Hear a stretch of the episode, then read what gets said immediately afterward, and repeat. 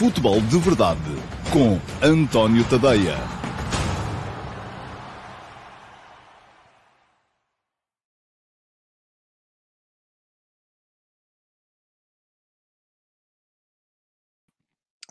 Ora, então, lá, muito bom dia a todos e sejam muito bem-vindos à edição número 752 do Futebol de Verdade. Hoje é quinta-feira, dia 23 de fevereiro de 2023 e ontem o Futebol Clube Porto perdeu por 1 a 0 em San Siro com o Inter. Uh, deixou a eliminatória em aberto. Ficou a ideia de que o resultado podia ter sido ligeiramente melhor. Houve uma altura em que o Porto parecia estar, inclusive, por cima do jogo, depois de um início mais centrado em impedir o adversário de jogar, mas depois acabou por ser o Inter a fazer uh, valer a sua lei, a lei do mais forte, a lei do, de quem tinha mais argumentos no banco para uh, poder fazer trocas que beneficiassem a equipa. Ora, muito bem, vou falar desse jogo um bocadinho lá mais para a frente, no ataque organizado deste futebol de verdade. Para já, espero que o som vos esteja a chegar hoje em condições. Fiz tudo aquilo uh, que vocês foram uh, recomendando. Apaguei tudo o que estava para aqui no computador a carregar, fechei todas as janelas e, portanto, Uh, isso uh, acabou por, uh, aparentemente, segundo vocês me estão a dizer, o som hoje está impecável. Portanto, vamos em frente, vamos tentar levar o programa até ao final sem grandes confusões. eu ontem também quero pedir-vos desculpa porque isto ontem correu tudo muito mal. Foi tudo muito. e culpa muito minha também. Ora, deixem-me só uh, chamar aqui a atenção para, antes de chegar às primeiras uh, questões do dia, o Nelson Almeida hoje está um mãos largas. Já fez aqui dois uh, super stick, um super sticker e mais outro super sticker a seguir. E sem nada para dizer, obrigado, Nelson. Muito bom dia para aí, para a Suíça. O Nelson é um dos subscritores premium do meu Substack e está sempre aqui para apoiar. Eu já vos disse aqui, fico até um bocadinho acabrunhado por perceber que muitas vezes aqueles que vêm aqui apoiar no Futebol de Verdade são também aqueles que apoiam o meu Substack. E uh, aproveito já, antes de começar a responder às perguntas do dia, um, para chamar a atenção para o meu Substack. Vou, pôr a colocar, vou colocar aqui a passar em rodapé tadeia.substack.com. Está a passar aqui em baixo. Quem quiser dar lá um salto é só uh, experimentar, fazer a subscrição, deixar o e-mail, nem que seja a subscrição gratuita gratuita. A subscrição gratuita garante-vos todos os textos, pelo menos o primeiro parágrafo dos que são para premium, mas os textos integrais de to, de, de, dos que são para subscritores gratuitos. A subscrição premium custa-vos 5 euros por mês e uh, garante o acesso integral a todos os textos que eu for escrevendo, uh, a todos aqueles que já lá estão. Não é só o acesso, é recebem no vosso e-mail. A todos os que já lá estão e ainda uh, a entrada no meu canal de Telegram, onde recebem os textos lidos por mim, para não terem que gastar tempo a ler. Podem ouvi-los enquanto estão a cumprir outras tarefas do dia-a-dia. E também ao meu servidor de Discord, onde eu vou estando em várias chat rooms convosco também. E vocês, aquilo já tem uma vida própria, vocês já mantêm as conversas uns com os outros e a coisa torna-se interessante. Eu às vezes vou lá só uh, dar um, as minhas uh, alfinetadas. Bom, já sabem, fica aqui também em cima para quem estiver a ver na emissão gravada o link para poderem fazer a subscrição do meu Substack uh, e juntar-se assim à comunidade. Já somos 4.500 e qualquer coisa subscritores gratuitos do meu Substack. É darem lá um salto. Ora, vamos lá. Primeiras perguntas para o dia de hoje. O primeiro vinha cheio de pressa, é o Domingos, e diz: Paulo Gonçalves, condenado por corrupção, assume as culpas sozinho, sai do clube, recebe comissões do Benfica em transferências de jogadores e a seguir pergunta o Domingos se o crime compensa. Ó oh, Domingos, a pergunta é legítima. Uh, não é para aqui. Uh, eu uh, posso lhe dizer o que é que eu penso sobre justiça, sobre sociedade, sobre esta polémica toda da habitação, se os senhorios devem ou não devem ser obrigados ao arrendamento coercivo. não é propriamente a minha praia, mas posso lhe dizer o que é que penso sobre o tema. não sou um fanático do nosso sistema jurídico, mas ainda assim sou um bocadinho, vou um bocadinho à, à, à, àquilo que dizia, eu creio que era Churchill, que dizia que a democracia é o pior sistema, uh, à exceção de todos os outros. E uh, a justiça, tal como funciona, tem muitos problemas, mas do meu ponto de vista continua a ser melhor do que termos os cidadãos a fazerem justiça pelas próprias mãos. Se você me perguntar assim, está convencido de que havia um esquema para que Paulo Gonçalves pudesse controlar os processos judiciais e o Benfica retirar benefício disso? Estou. Aliás, tanto estou que o Paulo Gonçalves foi condenado e vai recorrer. Tem todo o direito a, a recorrer, mas para já foi condenado.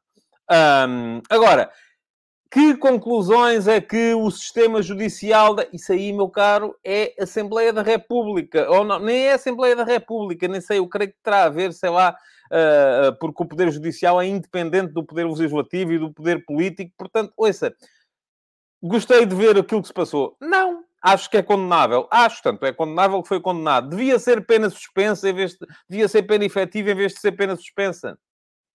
É possível que sim, mas uh, pronto, e eu agradecia-vos agora, já vos disse o que penso sobre o tema, uh, e volto a dizer, se queremos que o Futebol de Verdade continue a ser um espaço interativo em que eu estou aqui para responder às vossas perguntas, a pergunta foi feita, a resposta foi dada, vamos ficar por aqui, pode ser? Posso pedir-vos isso hoje, uma vez sem exemplo, pronto, que é para ver se conseguimos falar aqui de futebol de verdade, que é esse o objetivo. Depois, se não estão satisfeitos com o funcionamento dos tribunais, se acham que os juízes são isto, aquilo ou aquilo outro, enfim, ouçam, formem um partido político, bora aí, vão para a luta. Agora, eu não sou uh, o, o, guardião da...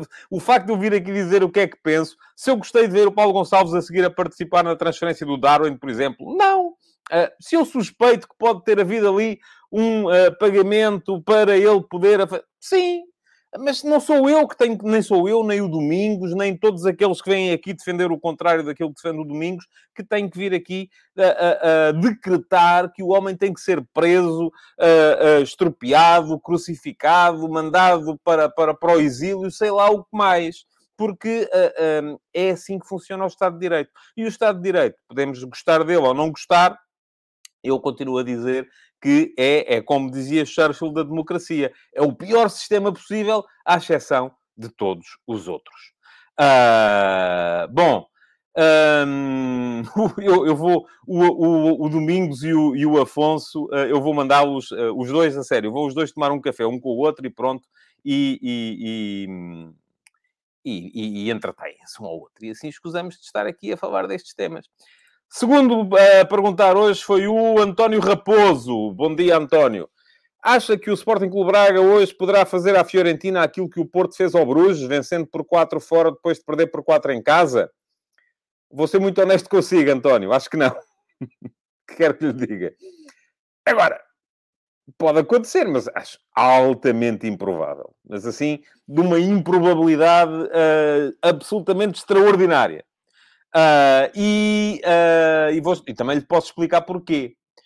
Primeiro, Bru, entre os dois jogos, Porto-Bruges e Bruges-Porto, mediou muito mais tempo do que entre estes dois jogos, Braga-Fiorentina, Fiorentina-Braga. O Braga-Fiorentina foi há uma semana. Há uma semana, a Fiorentina arrumou o Braga com 4 a 0 na pedreira. Passou só uma semana. Entre o Bruges-Porto e o Porto-Bruges, passaram eu não sei se dois meses, mas se não foram dois meses, foi pelo menos um mês e meio. Houve muitos jogos pelo meio, houve mudança de status de espírito, houve jogos de campeonato em que as equipas que estavam num determinado momento passaram a estar num momento diametralmente oposto. Uh, houve uma quebra de rendimento acentuado que se foi uh, acentuando de semana para semana. E neste caso não acontece isso. Portanto, acho uh, mais. O, o Bruges, quando joga com o Porto, já tem o apuramento na mão e por isso mesmo também isso acabou por servir, por de certa forma vir incentivar um certo desligamento da equipa do Bruges, ainda com o treinador anterior. Uh, a Fiorentina, uh, neste momento, precisa deste jogo ainda para se apurar. É assim, não é que tenha que fazer uma grande proeza, é só não perder por 4 golos em casa com o Sporting Clube Braga, equipa a qual há uma semana ganhou por 4 golos fora de casa. Portanto, Uh, são situações muito diferentes. Se eu acho que é possível, ouça, na vida tudo é possível. Se eu acho que há uma probabilidadezinha, eu diria 1 para 10 mil, se calhar. Portanto, uh, uh, creio que mais do que isso será exigir demasiado à equipa do Sporting Clube Braga neste momento. Rui Martins, bom dia. Qual o impacto que poderá ter a segunda mão do Flóculo Porto com a ausência do Otávio? E será que o Diogo Costa aguentará mais um ano após várias exibições esplêndidas? duas perguntas. Eu creio que o Rui o que queria perguntar é qual o impacto que poderá ter na segunda mão a ausência do Otávio. É um impacto alto, elevado. Embora, é bom não esquecer, o Porto foi ganhar ao Alvalade sem o Otávio, ao Sporting. Uh, pode, pode ganhar ao Inter sem o Otávio. É mais fácil ganhar com o Otávio? É. Porquê? Porque o Otávio, tal como o próprio Sérgio Conceição disse ontem, um, conhece muito bem o processo da equipa. Uh, e é um dos jogadores que mais uh, facilmente uh, coloca o Porto a jogar. É uma espécie de treinador em campo, coloca o Porto a jogar como o Sérgio Conceição quer, como o Sérgio Conceição gosta. É, ele tem a chave para uma série de movimentações, dependendo do, do, do, posicionamento que ele adota em campo. portanto, acho que pode ter um impacto forte, sim, sem dúvida nenhuma. Quem é que pode jogar no lugar dele? Eu diria PP. Não sei se o André Franco estará uh, preparado para, para, para, para, para o fazer naquele jogo em particular. Acredito, enfim, ainda vamos ter Uh, jogos pelo meio, mas acredito num Porto nesse jogo, provavelmente com o Uribe, Eustáquio, PP e depois Galeno, Evanilson e Taremi, porque é preciso ganhar. Hum, é nisso, é, se me perguntar hoje, é nisso que eu acredito hoje. Uh, eventualmente, Gruitch em vez de Eustáquio, é possível, embora o Eustáquio dê uma saída de bola completamente diferente e dê uma capacidade criativa de, de, de, de entrada em zona de criação completamente diferente relativamente ao Gruitch. Uh, André Franco com o PP mais à frente, depende muito se há Galeno e se há Evanilson em boas condições. Uh, mas neste momento, se me perguntar neste momento, é nisso que eu acredito. Agora, relativamente ao Diogo Costa, ele até fez uma defesa que eu uh, eu, eu, não sou muito de reagir uh, quando estou, mas estava aqui em casa a ver o jogo e levei as mãos à cabeça porque não percebi como é que ele consegue tirar aquela bola de dentro da baliza, positivamente, uh, em cima do, do, do, apito final, do apito final da primeira parte. Uh, é uma defesa puramente de instinto, puramente de reflexos, uh, mas ele é muito, muito rápido a chegar lá e pareceu uma defesa de facto esplêndida. Se o Porto consegue aguentar mais um ano, acho difícil, mas vamos ver, depende sempre da carteira de quem vier do outro lado.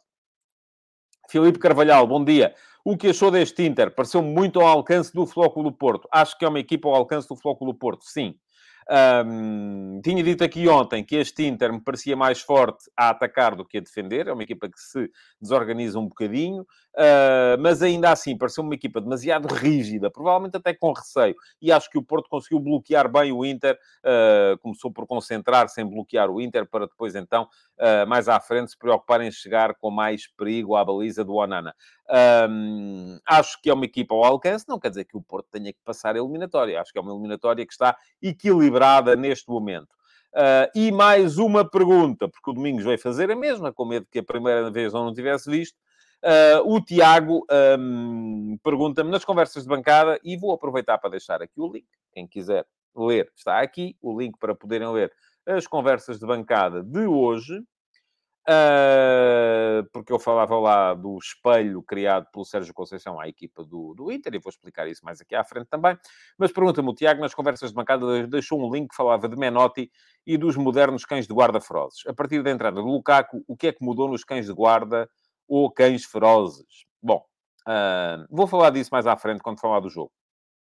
Mas eu creio que a entrada do Lukaku é importante, não tanto por ser o Lukaku, mas porque a partir de determinada altura o Inter conseguiu renovar energias uh, na frente e o foco do Porto mais a mais a jogar com 10 já naquela altura, teve alguma dificuldade em renovar energias atrás. E é normal que um sistema que, se, que, que funciona por espelhamento, como o do Foco do Porto, a partir do momento em que a fadiga começa a jogar o seu, a, desempenhar o seu papel, possa uh, conduzir a algumas falhas, e eu acho que há ali de facto uma falha uh, no acompanhamento do Lukaku na, no lance que acaba por dar o golo do, do, do, do Inter. Bom, vamos lá, deixa-me só olhar aqui para, uh, para aquilo que, uh, que vocês têm a dizer uh, sobre aquilo que eu estive a dizer aqui.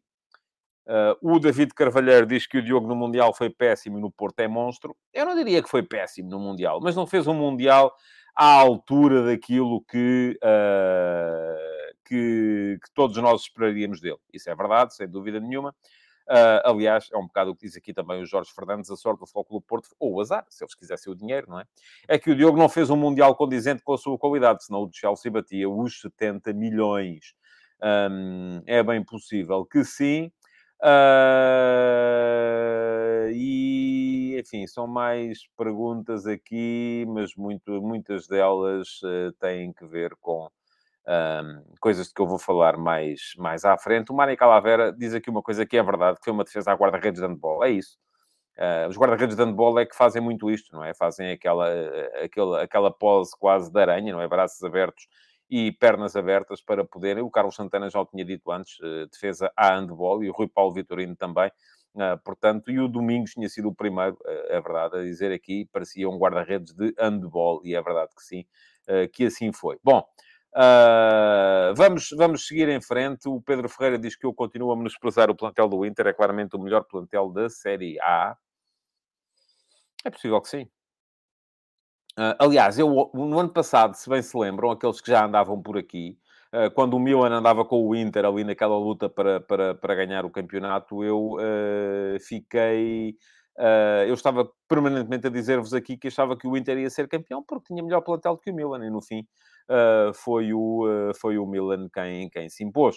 Uh, mas uh, não estou aqui a menosprezar coisa nenhuma, só estou a dizer que acho que o Inter é uma equipa, não vou dizer que é uma equipa fraca, não é? Mas neste momento eu acho que qualquer equipa da Série A italiana pode ser uh, eliminada por uma boa equipa de Portugal.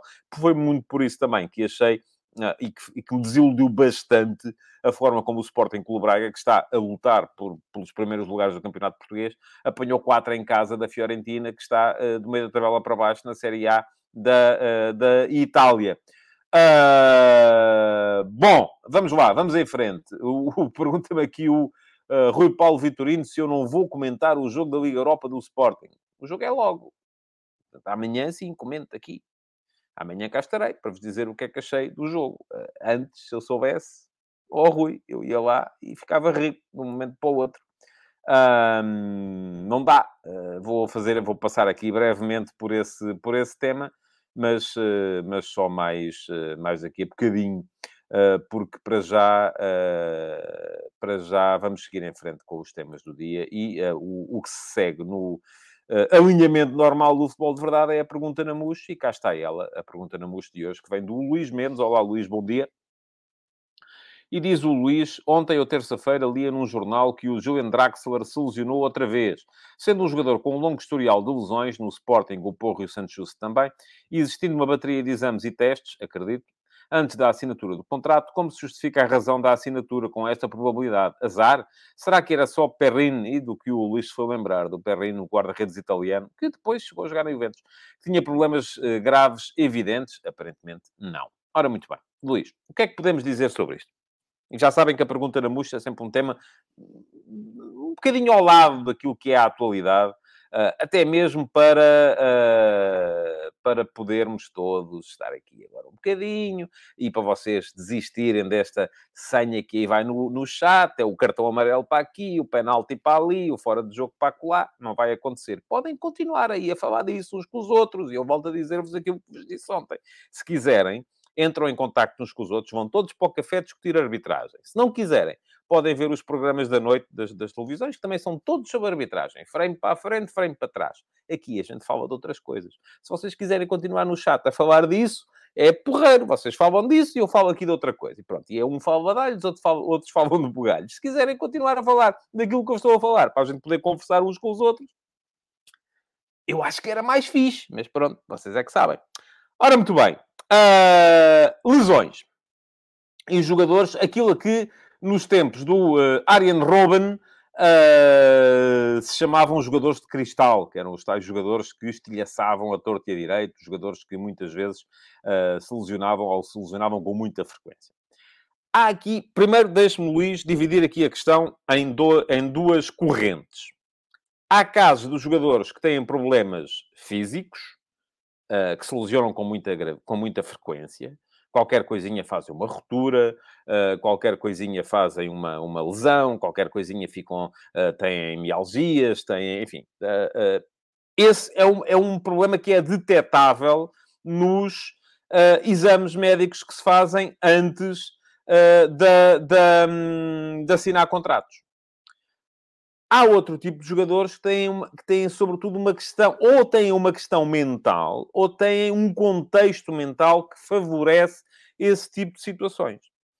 e eu acho que, na maior parte dos casos, é esta segunda questão que se coloca. E isso não é apurável nem em exames médicos, nem em, no, no, no, na análise do historial de lesões uh, desses jogadores. Porque há jogadores que, de repente, seja por uma questão de contexto, ou porque não estão bem na vida familiar, ou porque não estão bem na vida social, ou seja, ou porque passam a duvidar um bocado de si mesmos após uma primeira lesão, de repente começam a, a sentir lesões que as próprias equipas médicas não lhe conseguem detectar.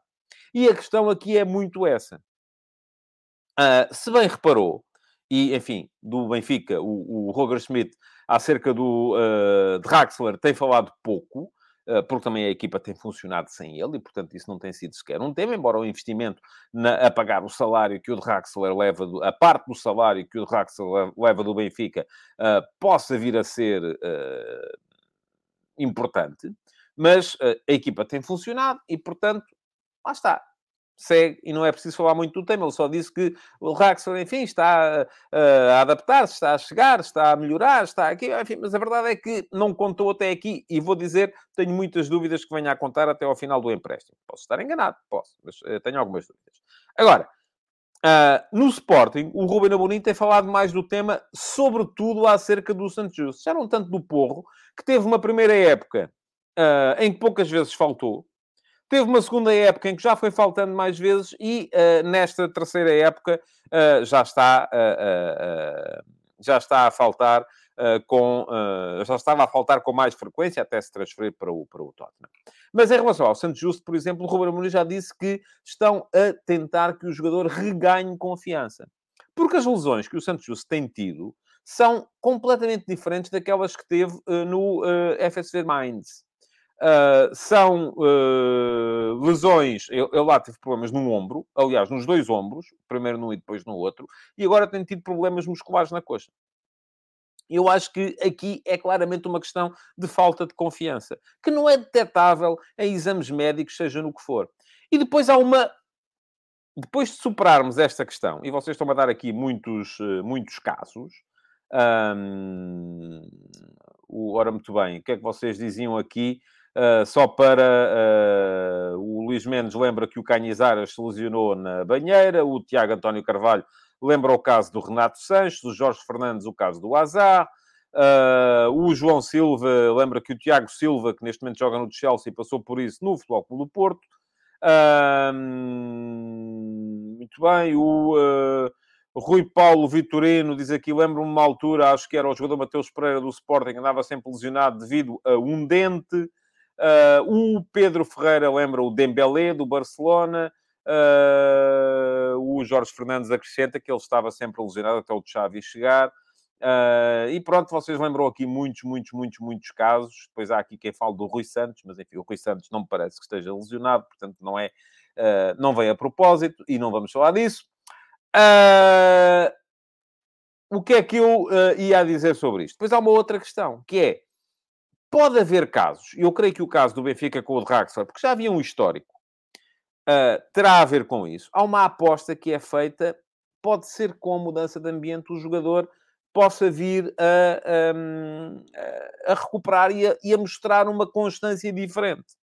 E às vezes é assim que se conseguem contratar jogadores que, em condições normais, não seriam contratáveis por, uh, por equipas portuguesas. Creio que a aposta do Benfica terá sido essa. Se no final for uma aposta falhada, como eu estou convencido que vai ser, paciência, pronto. É, às vezes há apostas das quais uh, que, que, são bem sucedidas, há apostas que são mal sucedidas. É viver com isso, como diz o outro, é lidar. Pode acontecer a todos. Todos os clubes já tiveram apostas uh, bem sucedidas, então já tiveram apostas mal sucedidas. Uh, e eu creio que é um bocado isto. Portanto, uh, Luís, para responder à sua pergunta muito diretamente, não. São casos que alguns são detectáveis nos exames médicos feitos para a assinatura, outros não. E mesmo aqueles que são detectáveis poderão, eventualmente, dadas as condições em que a assinatura é uh, possível, ser alvo de risco. É assumir o risco. Chegar lá e dizer, ok, nós sabemos que este tipo tem uma elevada propensão para se lesionar, mas está a ser-nos oferecido numas condições tão uh, benéficas e vantajosas que, se calhar, uh, vale a pena uh, arriscar. Pronto, lá está. E é assim que se explica a situação. E posto isto, um, deixem-me só dizer que se há coisa que eu... Há duas coisas que eu não... enfim, não vou dizer que não admito. Uh, vou aqui uh, ler este comentário do Nelson que diz: Já irrita ver o chat com o José Neto e o Domingos. E é um bocado isso. Uh, e eu junto, enfim, não junto nada. Não tenho nada que juntar nada. Mas há duas coisas às quais eu reajo um bocadinho mal. Uma delas é dizer-me que uma equipa qualquer tem a obrigação de ganhar a outra. Não admito isso. E havia muito quem viesse aqui dizer isso e ultimamente não tem acontecido. Outra delas é virem para aqui dizer que é impossível ignorar que isto, aquilo, aquilo, aquilo, aquilo outro. É pá, eu posso ignorar aquilo que eu quiser, desculpem lá. E estamos para aqui a falar daquilo que eu entendo que se deve falar. Portanto, avisa a navegação, só isso mesmo, mais nada. Uh, uh, há assuntos que não são para aqui chamados. Há assuntos, volto a dizer, eu vou, estou a começar a dizer isto muitas vezes. E quando eu me fartar de dizer isto, acaba a interatividade e acaba o chat. Ponto final. Percebam isso, por favor. Se vocês quiserem continuar nessa senha de uh, querer trazer para aqui a agenda do telelixo que vos é impingido todos os dias, isto vai acabar. E, portanto, eu posso ignorar aquilo que eu entender. E se eu entendo ignorar o telelixo e uh, as narrativas dos clubes, que os clubes impõem ao telelixo, e que alguns de vocês vêm para aqui uh, disparar, eu escolho ignorar e ignoro ponto final. Há dias em que também não estou, estou como aos jogadores, há dias em que não estou tão bem, ontem, por exemplo, não estava tão bem, porque estava afetado com esta coisa do microfone ou do som, que não estava bom e não sei o quê, e deixei-me deixei ir atrás. Hoje não vai acontecer. Portanto, vamos seguir em frente para os ataques rápidos um, e é que há malta que depois uh, se aborrece pelo facto de eu todos os dias ter que vir aqui fazer este aviso. E me diz assim, é pá, isso é só ignorar. Não, não é só ignorar. Porque eu depois olho aqui para o chat à procura de contribuições uh, uh, válidas e não consigo, porque só descubro gente a discutir uns com os outros, porque o Benfica fez isto, o Porto fez aquilo, o Sporting fez aquele outro, e o outro lava dinheiro, e o outro não sei o quê. Ouçam. A sério. Vocês estavam tão bem, alguns de vocês, não é? Todos, felizmente, e aliás é sempre uma minoria. Vamos lá. Uh... Ataques rápidos para hoje. Muito rapidamente. Da questão Paulo Gonçalves, já falei. Um... Ontem, além do jogo do Floco do Porto, uh, houve um uh, Manchester City-Leipzig.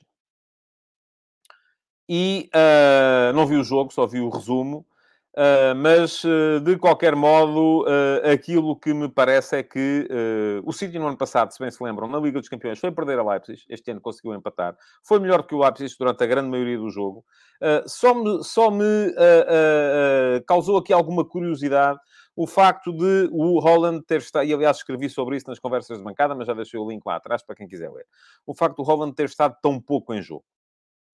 Uh, e, e, vou só dizer aqui, diz o, o Ricardo Carvalho, já chateia a se vir que é a segunda ou terceira vez que alguém faça isso, bloqueio, não vale a pena. Ouça, eu estou tão cansado de bloquear pessoas que aparecem depois com outros nomes para continuar a fazer o mesmo trabalho. Não dá. É, se, se eu chegar à conclusão que não dá, não dá, ponto final. Lamento, mas é assim.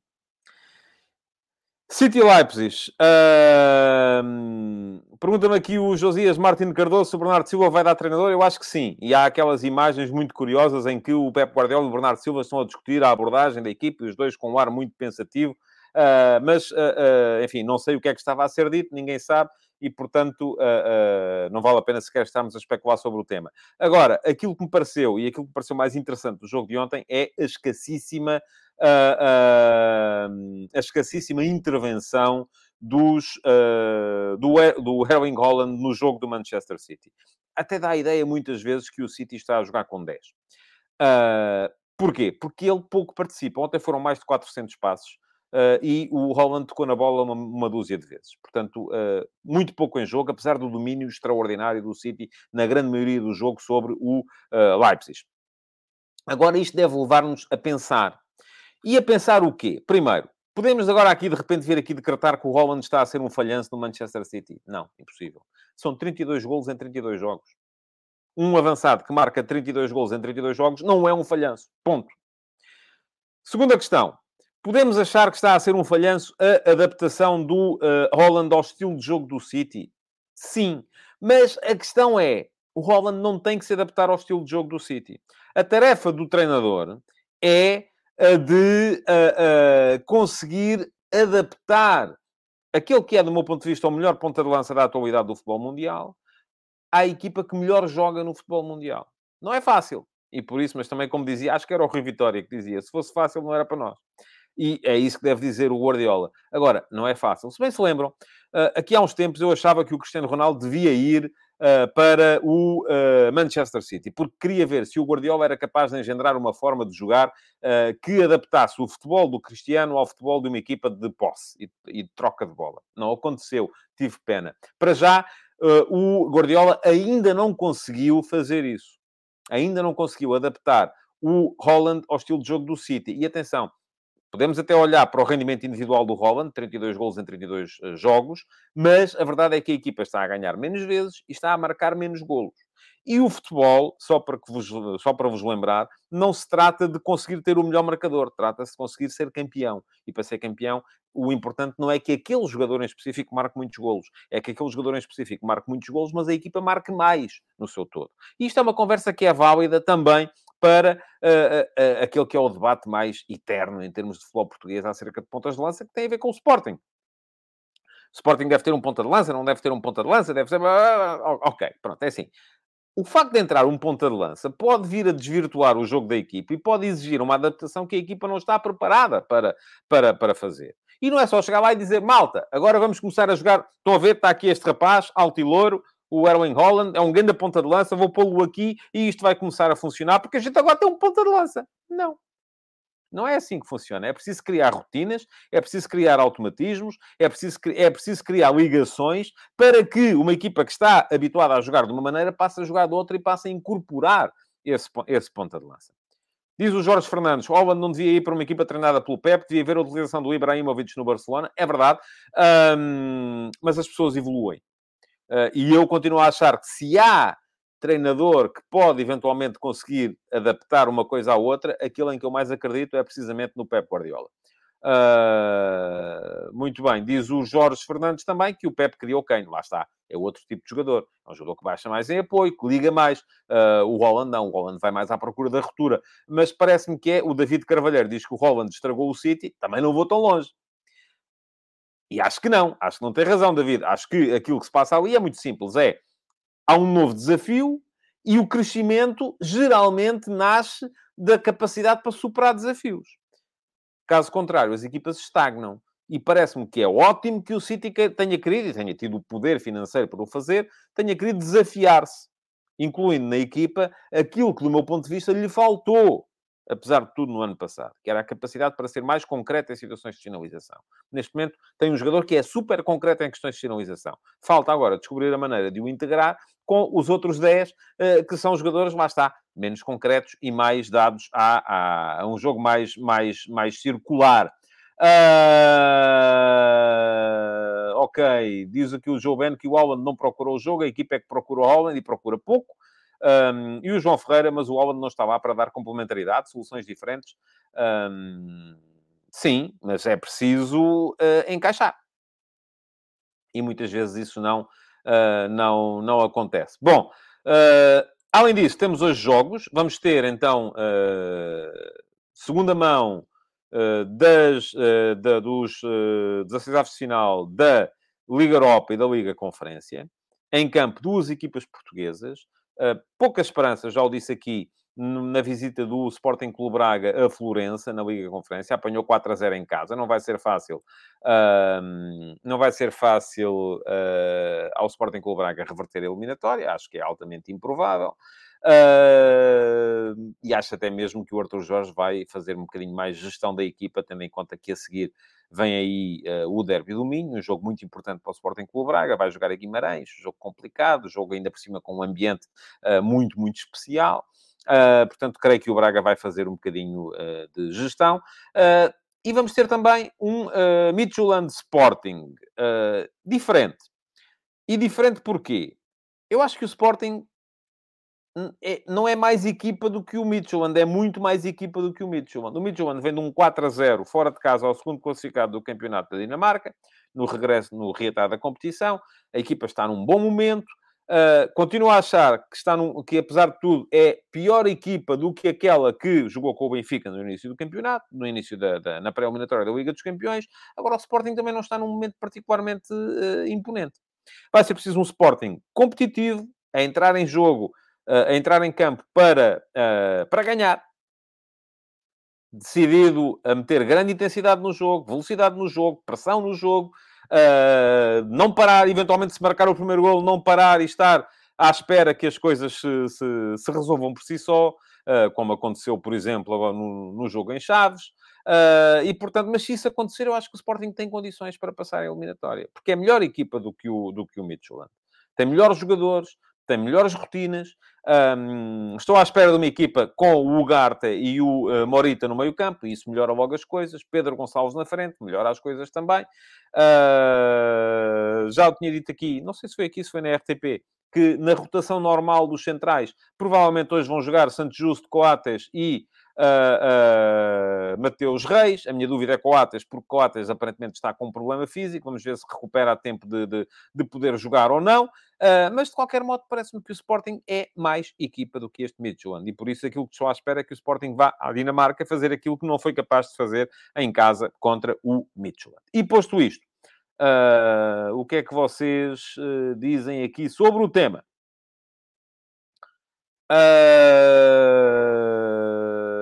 Ora, diz o Carlos Gosto que o Midtjylland está em crescimento e é claramente a melhor equipa da Dinamarca. e diz aqui o Pedro Santos que o Sporting, se for intenso, é favorito. É a minha opinião também. O Marco Lopes relembra que o Midtjylland teve um excelente resultado no último fim de semana. Uh, e o João Ben diz: Eu não queria ser mau, mas acho que hoje vem mais duas derrotas para Portugal. Pergunta-me o Rui Paulo Vitorino se eu acho que joga o Balharino. Uh, não sei. Uh, se estiver em condições físicas, sim, mas está. Isso é uma coisa que eu aqui não posso saber não estou em condições de lhe dizer se neste momento lá os índices de, de, dos coletes GPS que os jogadores usam nos treinos, se o Belharino já está em condições de fazer 90 mais 90 uh, eh, mais 90 a seguir, ou se eventualmente joga hoje o Belharino e poderá jogar o Jogai contra o Estoril uh, no jogo de campeonato, aí é, tem tudo a ver com gestão física. Não, não, não tenho capacidade para, para, para, para lhe responder um, pergunta o Carlos Gois se eu acredito em Shermite e Paulinho com pote. É, se é possível, é, mas não acho que vá acontecer. Nem me parece que fosse grande ideia, se quer que lhe diga. Uh, o, o, Pedro Dias quer o Nuno Santos na frente com Shermite e Pote. Acho que também não vai acontecer. Um, acho que vai ser Edwards com Paulinho e Pedro Gonçalves. Parece-me que é, que é um bocado isso que vai, que vai acontecer. Bom, vamos lá. Vamos entrar no ataque organizado do dia para, para falarmos aqui um bocadinho do jogo de ontem do uh, Inter-Porto, que acabou por correr mal. O Porto acabou por perder por 1 a 0. Enfim, o facto dos gols fora já não contarem uh, como fator de desempate é um bocadinho até favorável neste momento, quer dizer que o Porto ganhando o jogo uh, assegura sempre, o jogo da segunda mão no Dragão, assegura sempre pelo menos o prolongamento. Uh, mesmo que ganhe por 2 a 1 ou 3 a 2, ou seja o que for. Uh, se ganhar por dois golos, passa a eliminatória. Uh, não vai ser fácil, não. Este Inter é uma equipa forte, é.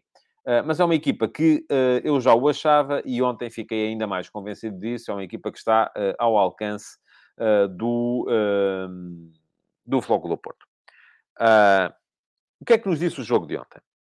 Para já, Uh, e eu escrevi sobre isso hoje de manhã, já deixei, o, o já deixei o, o, link lá atrás nas conversas de bancada. Foi um jogo em que o Sérgio Conceição voltou a provar a sua uh, italianidade, vamos chamar-lhe assim. O, o Sérgio olha muito para os jogos, sobretudo quando encontra adversários do seu nível, uh, numa lógica de anular o, o, o, o, potencial do adversário. E ontem montou um esquema posicional que foi claramente um espelho daquilo que é a equipa do Inter. Se o Inter, em termos ofensivos, joga sempre em 3-1-4-2, e é isso eh, que o Inter, ou em 3-1, 2-4, se quisermos, enfim, depende um bocadinho do posicionamento dos dois alas. Uh, aquilo que o uh, Sérgio Conceição fez foi inverter. E aos três de trás, uh, o, o, o Skriniar, o um, Acerbi e o Bastoni, o Sérgio opôs três homens na frente. Para quê? Recordam-se do que ele fez contra o Sporting? Não neste último jogo de campeonato, nem na segunda parte do jogo da Taça da Liga, mas no jogo anterior, ou até mesmo no jogo da primeira volta do campeonato no Estádio do Dragão, três homens na frente para uh, bloquearem a saída dos três de trás da equipa adversária. E lá estavam o Galeno sobre a esquerda, o Taremi no meio, o PP sobre a direita. Depois, se a saída do Inter é feita com um homem de ligação, e é uma coisa muito italiana também, ter um uh, antigo médio criativo como uh, seis de, de, de, plantão, neste caso o uh, Uh, aquilo que o Porto fez foi pôr ali o Otávio. O Otávio esteve em cima do Charanoglu durante todo o jogo, pelo menos enquanto esteve em campo. Uh, e, portanto, lá está. Os três de trás, um, o Porto com três à frente e um a seguir. Depois, há os dois médios criativos, os três quartistas, como se diz em Itália, Barella, mais intenso, uh, Mkhitaryan, uh, mais cerebral, mais criativo, e lá está, o Porto mete ali dois médios, Gruitch e, o, um, e o Uribe. Os dois laterais ficam para os dois laterais do Porto. Qual é que é o risco aqui? Há dois centrais para dois pontas de lança. Uh, embora aqui, lá está, aquilo a que o Porto fazia recurso muitas vezes era a, a capacidade do, o, do Uribe ou do Gruitch para juntarem aos centrais muitas vezes e dessa forma criar ali superioridade numérica. Qual é que é o problema deste esquema de referências de marcação muito individuais, uh, que uh, muitas vezes acontecem, e não é só o Porto a fazê-lo, há muitas equipas a, a fazê-lo, o Bielsa faz sempre isto, o Gasperini faz sempre isto, o, o, Jorge Jesus no Benfica, nesta última passagem, fazia isto. diz aqui o Mário Vidal que o Gruites atrapalha o Uribe, são 2-6. Sim, atrapalha, pode atrapalhar em termos de construção, mas aqui não, não é disso que estamos a falar. E muito daquilo que era o jogo do Porto ontem se baseava, e eu não quero saber, já sei que já houve aí, já vi aí quem dizer, ah, mas como é que estás aí a dizer que o Porto só estava preocupado em anular quando o Porto teve mais ocasiões? Uma coisa não tem nada a ver com a outra. Ideia de jogo, controlar. Ideia de jogo, impedir a criação do adversário. E depois, em transição, em ataque rápido, à medida que o adversário ia perdendo a sua capacidade para jogar, explorar essas possibilidades e chegar lá com condições de, de, de fazer. E parece-me que foi um bocado isto que o, uh, que o Floco do Porto fez. Diz aqui o Mário Vidal, que viu-se uma construção lenta do Inter atrás, a chamar o Porto com ataques rápidos. Lá está. A construção lenta teve a ver muito com o facto de haver ali um 3 para 3 que não dava, e depois o Otávio a morder os calcanhares do Chalhanoglu, não dava muita capacidade de ligação. E esta coisa de ser rápido, uma equipe pode ser rápida a construir quando tem vias de saída. Se não tem vias de saída, o que é que acontece? Fica mais lento é, eu costumo dizer que se nós tivermos um, uma estrada cheia de curvas, com curvas de, de, de 10 em 10 metros, não me serve de nada ter um Ferrari, porque eu não consigo meter a aceleração. E assim estava a questão do jogo do Inter ontem, sempre bloqueada. Era como se o Sérgio Conceição tivesse posto ali um, uma chicane em que os adversários tinham que reduzir sempre a velocidade e não havia grande capacidade, nem sequer de chegada aos laterais. Embora uh, o problema do Porto neste tipo de, de, de, de, ideia de jogo, do meu ponto de vista, são dois ou três. E posso já dizer quais são. Alguns já se tinham visto no jogo contra o Sporting, por exemplo. Se vocês bem se lembram, e quem não se lembra, pode dar um salto ao meu Substack, porque está lá a crónica analítica destes jogos. No jogo do campeonato dos 3 a 0 no Dragão, houve um trabalho notável do João Mário e do Zaidu, sempre a saírem aos laterais do Sporting. Ao, na altura ao Pedro Porro e ao uh, uh, Nuno Santos. Com o Uribe a baixar para terceiro central. Baixando, mantendo assim o Porto sempre com quatro atrás. Isto é, se o Sporting saía pela direita, o uh, Zaidu saía no porro. O Marcano encostava uh, como lateral esquerdo, o Uribe entrava como central e ficava o Pepe e o João Mário. Se o Sporting saía pela esquerda, o João Mário encostava no Nuno Santos. O Uribe encostava atrás Uh, e ficava o uh, Pep como uma espécie de lateral direito, o uh, Uribe, o Marcano e o Zaidu como lateral esquerdo. Sempre linha de quatro atrás para os três da frente do Sporting. Ora, o que é que aconteceu entre esse jogo e o jogo da Taça da Liga, por exemplo? O Sporting agilizou a sair atrás. E quando o Sporting agilizou a sair atrás, ganhou confiança, ganhou capacidade de circulação, ganhou velocidade de circulação, a bola chegava sempre de um flanco ao outro antes que o lateral do Porto correspondente pudesse lá chegar. E nesse jogo o Porto mudou. nesse jogo o Porto passou, aliás, bem se lembram, foi ao intervalo desse jogo, uh, que o Sérgio Conceição corrigiu, porque até veio dizer que o Galeno não estava a perceber bem. Porque o Galeno estava a cair em cima do central direito do Sporting, creio que era o Gonçalo Inácio, também não interessa no caso, e a pedir que fosse o Wendel, que era o lateral esquerdo nesse jogo, a cair em cima do Porro. Ora, o Wendel raramente lá chegava a horas e o Porro conseguia desequilibrar. E a partir daí o Porto passou a experimentar uma outra forma de fazer a coisa, que é pedir ao Galeno que acompanhe o ala. Ontem não foi assim. Uh, porquê? Porque lá está, o Porto terá... Há muitas maneiras de fazer isto, mas aquilo que o Porto terá sentido naquela altura era que não tinha laterais à altura. E eu acho que mesmo ontem houve alguns problemas, e sobretudo no lado direito do Porto.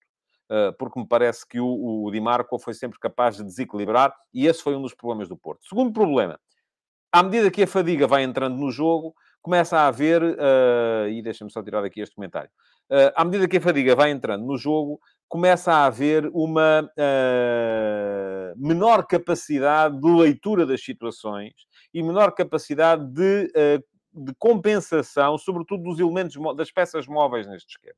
E as peças móveis são muito os médios, é muito o Uribe, o Gruitch, perceberem onde é que têm que estar, se têm que equilibrar à frente, se têm que equilibrar atrás. Mais ainda, Uh, aquilo que me parece é que, sobretudo a partir do momento em que o Otávio é expulso, em que o Porto fica, em que o, o Inter mete o Lukaku, e o Lukaku é aqui um boost para, para a frente de ataque do Inter, um, se até aí tínhamos visto um Porto até já melhor, eu acho que o Porto na primeira parte equilibrou, na segunda parte estava por cima, teve as melhores situações. Houve uma altura em que me pareceu uh, que... Uh, em que me pareceu que o Porto poderia vir a ganhar o jogo. Cheguei a dizer aqui em casa, o Porto ainda vai ganhar o jogo, uh, porque me pareceu que era isso que podia vir a acontecer, a partir do momento em que o Otávio é expulso, em que se vê que aquela estratégia do encaixe uh, começa a, a, a, o Porto começa a sofrer porque uh, tem ali uma, uma, de certa forma, uma dificuldade dos jogadores para fazer as compensações. Uh, menos um em campo, dificuldade para equilibrar atrás e um, alguma dificuldade também dos jogadores em manter o nível, porque lá está, sai o Dzeko, entra o Lukaku, vem fresco, mas os centrais do Porto continuam a ser os mesmos. E eu acho que há ali uma falha no acompanhamento ao Lukaku no lance do golo, que está à vontade para cabecear, a bola vai no poste e depois na recarga uh, ele acaba por fazer o golo que dita o 1 a 0. Posto isto, parece-me evidentemente que o Porto tem todas as opções para poder continuar em prova na Liga dos Campeões e era importante uh, que, uh, que o fizesse. Para as contas portuguesas, no ranking, seja o que for. Uh, acho que há todas as possibilidades do Porto em casa poder dar a volta a isto, poder ganhar o jogo e, ganhando o jogo, assegura pelo menos o prolongamento. E depois vamos a ver se o Sérgio Conceição é capaz de, de, de, de de manter a tradição que o levou a superiorizar-se a quatro equipas italianas nos últimos anos. Diz aqui o Carlos Gusto que a falha no gol é do Wendel, que dá 2 km ao lateral para, para cruzar. Sim, e o Wendel até seria daqueles que estava com certeza menos fatigado, uh, porque, uh, porque o, o, o, Porto não... porque ele tinha entrado já durante, durante, durante o jogo. O Pedro Tiago Mendes pergunta quando entra o Wendel, não seria benéfico entrar Fábio Cardoso em vez de ficar o Zaidu como central pela esquerda? Não sei em que, em que condição estava o, o, o, Fábio Cardoso também. Mas, de qualquer maneira, uh, lá está. Uh, Parece-me que a eliminatória está claramente em aberto. É pena o resultado não ter sido mais positivo ontem, mas está claramente em aberto. Muito bem. Meus amigos, enquanto uh, vamos tendo futebol de verdade e interação e chat para toda a gente, uh, o que é que vocês podem fazer é, um, é subscrever o meu canal de YouTube, é inscreverem-se no meu canal de YouTube. É só chegarem aqui, a este link, para quem estiver a ver em uh, diferido, e clicarem em cima do inscreve-te no canal. Depois, já que lá vão, cliquem também acima do sino para ativar as notificações uh, e para uh, serem avisados sempre que eu entro em direto. Mais coisas. Deixem perguntas na emissão gravada, na caixa de comentários da emissão gravada, porque são essas perguntas que amanhã vão ser um, sujeitas à apreciação para poderem vir a ser uh, pergunta na MUS, e essa pergunta eu respondo sempre com mais algum detalhe no início da, da transmissão. E, uh, além disso, um, deixem o like na emissão de hoje uh, e voltem amanhã, se fazem favor. Muito obrigado por terem estado aí. Até amanhã. Futebol de Verdade. Em direto de segunda a sexta-feira, às 12h30